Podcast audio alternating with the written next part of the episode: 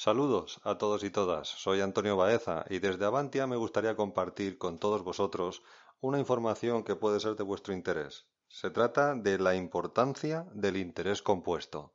El interés compuesto es algo poco intuitivo, algo que cuando lo escuchamos nos suena a frase hecha, algo que nos cuesta percibir. Solo entendemos la potencia y la fuerza que tiene el interés compuesto cuando lo ponemos sobre el papel, cuando lo expresamos con números.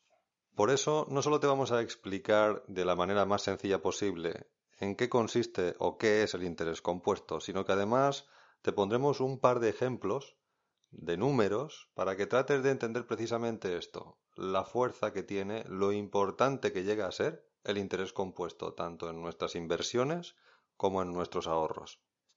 El interés compuesto aparece cuando los intereses generados, o lo que es lo mismo, los beneficios que hemos obtenido por una inversión, se van añadiendo al capital inicial, al dinero que en un principio invertimos o empezamos a ahorrar.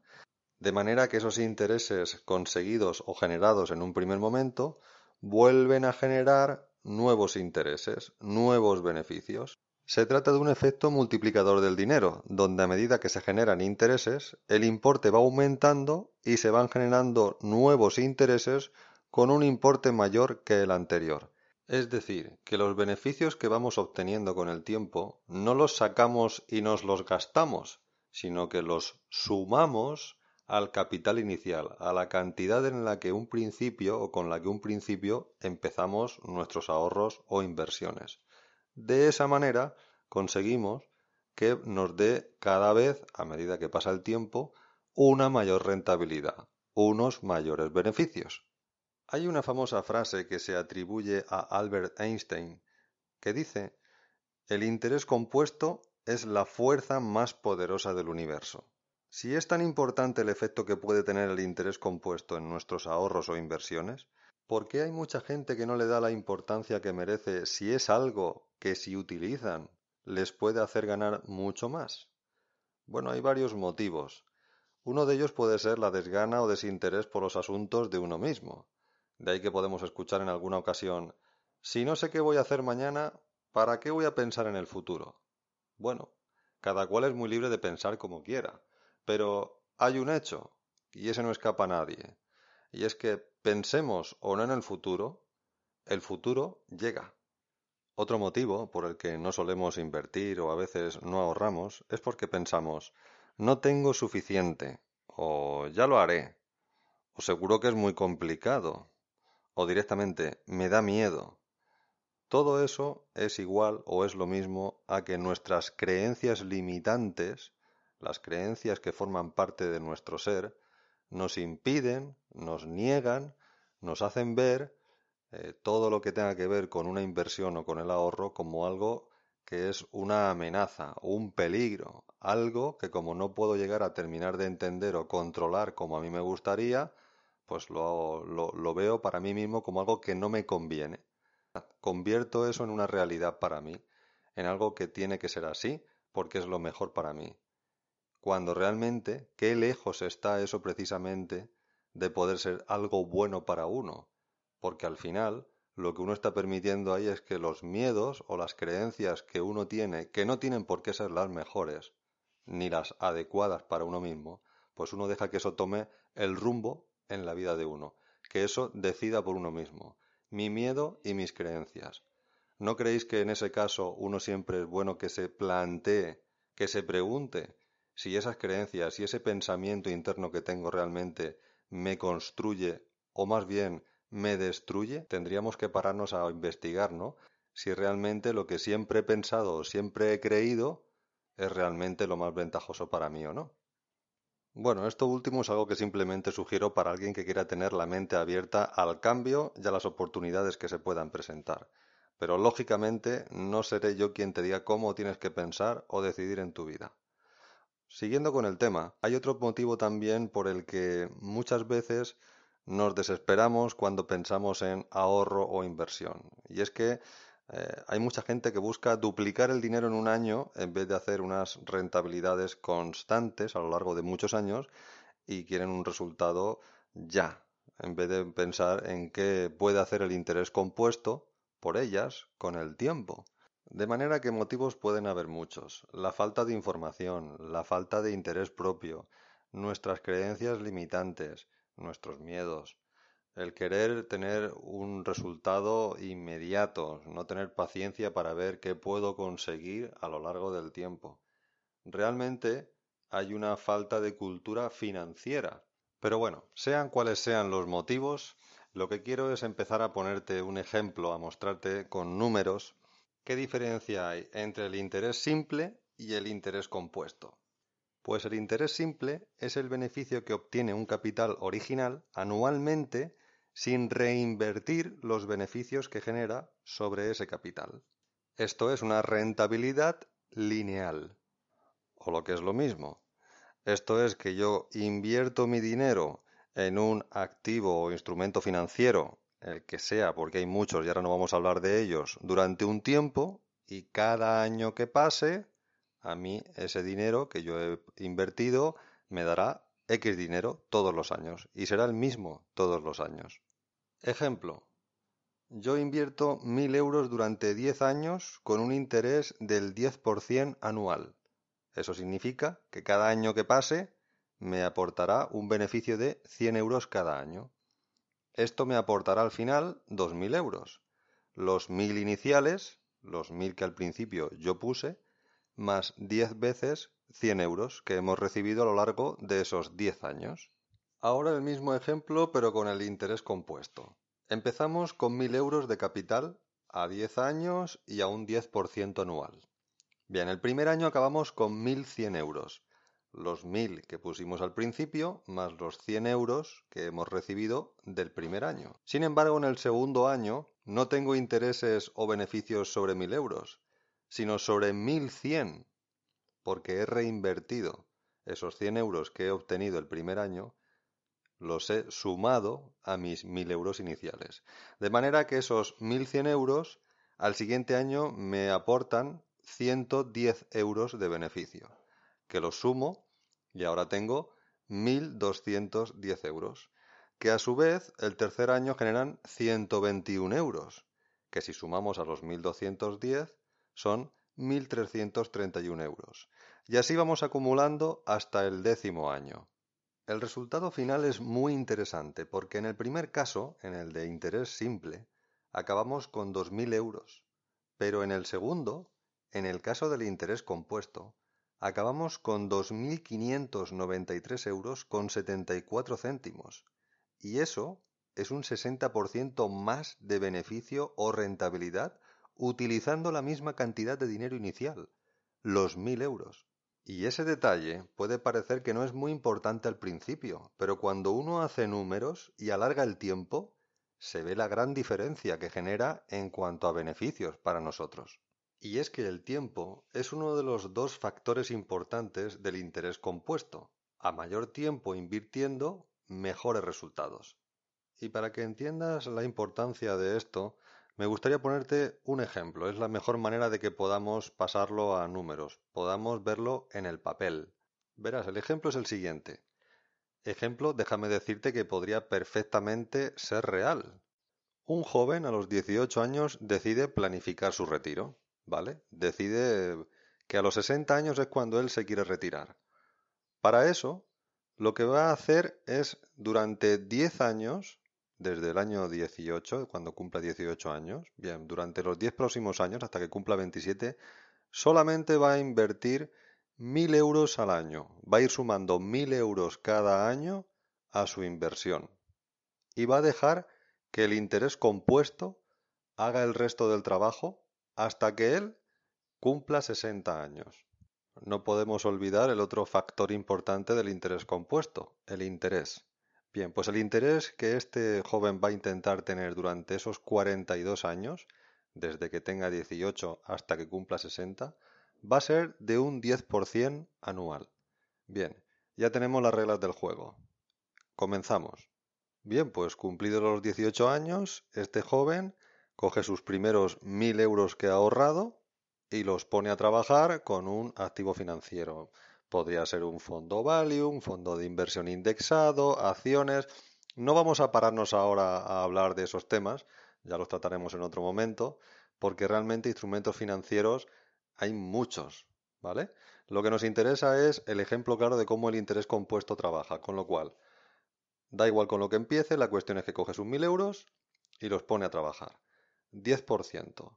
Pasa un año y esos, esos 1000 euros le aportan 100 euros. Bien, ya tiene 1100 euros. Como cumple el segundo año, no solo recibe esos 100 euros, sino que él además aporta otros 1000 euros. Con lo cual, esos 1100, con su aportación de esos 1000 que él se ha comprometido, ya pasan a ser 2100. Segundo año. Esos 2.100 euros, al 10%, le producen unos beneficios de 210 euros.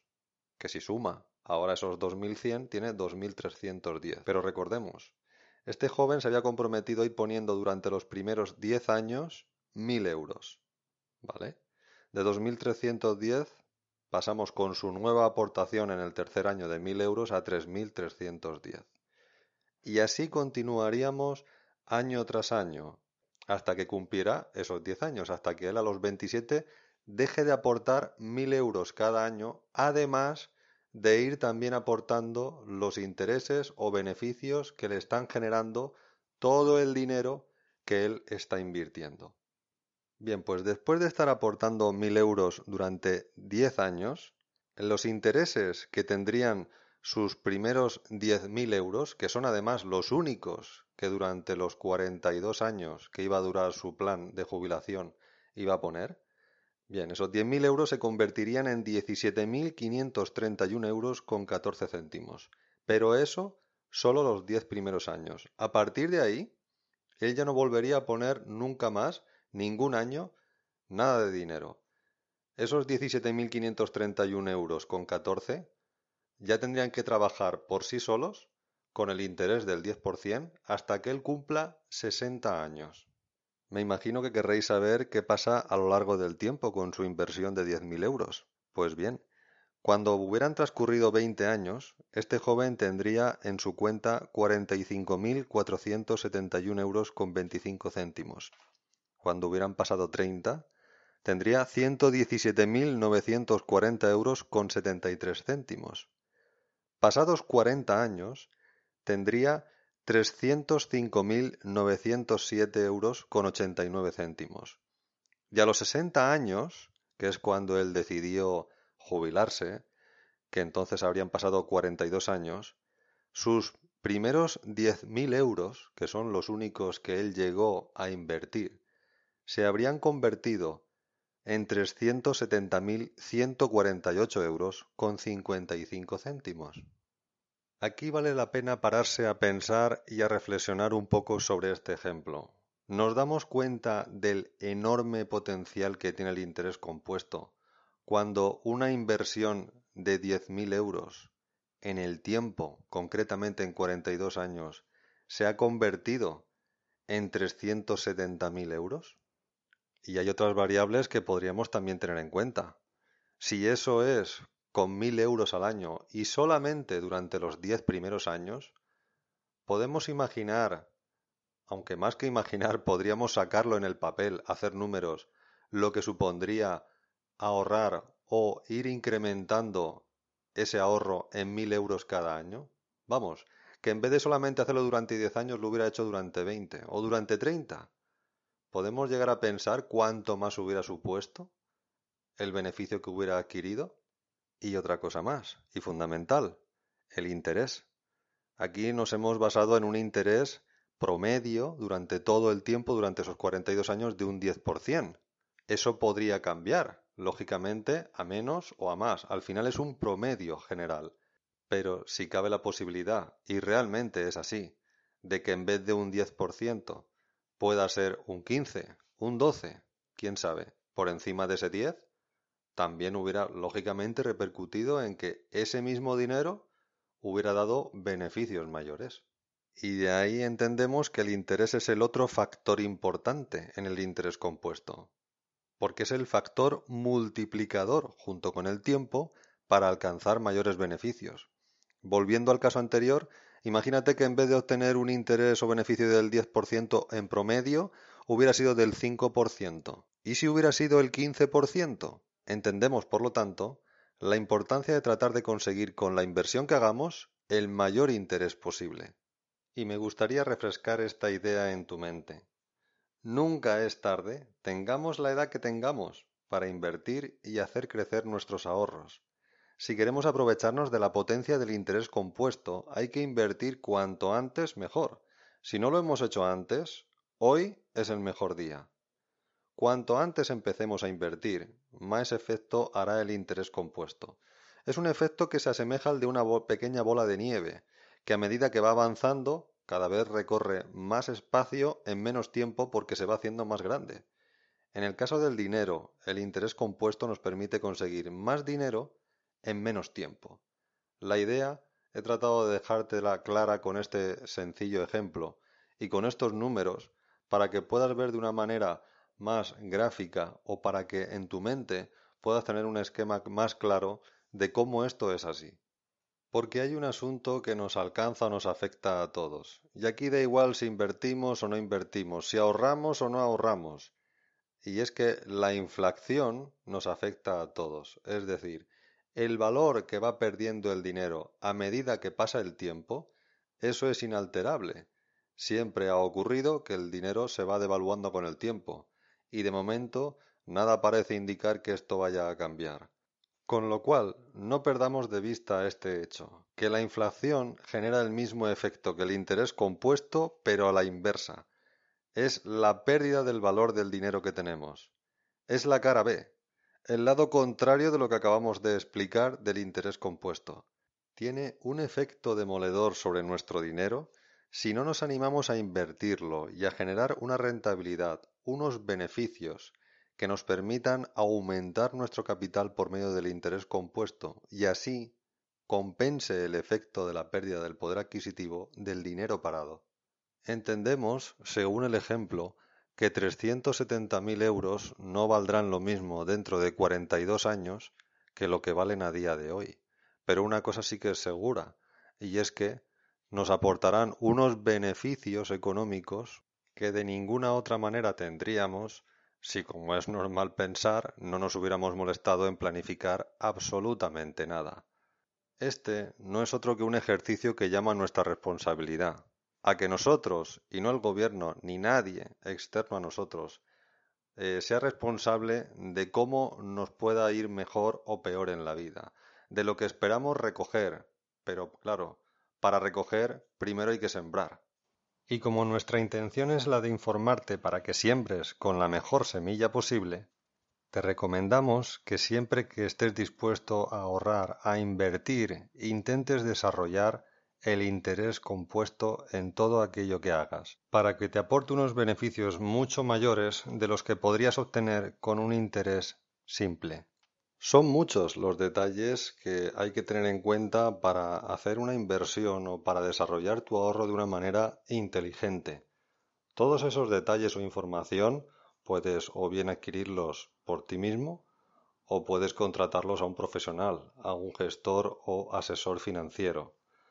Nosotros en el próximo tema lo que queremos es arrojarte un poco de información precisamente para orientarte, simplemente informarte de algunos detalles, cuestiones que deberías de tener muy en cuenta.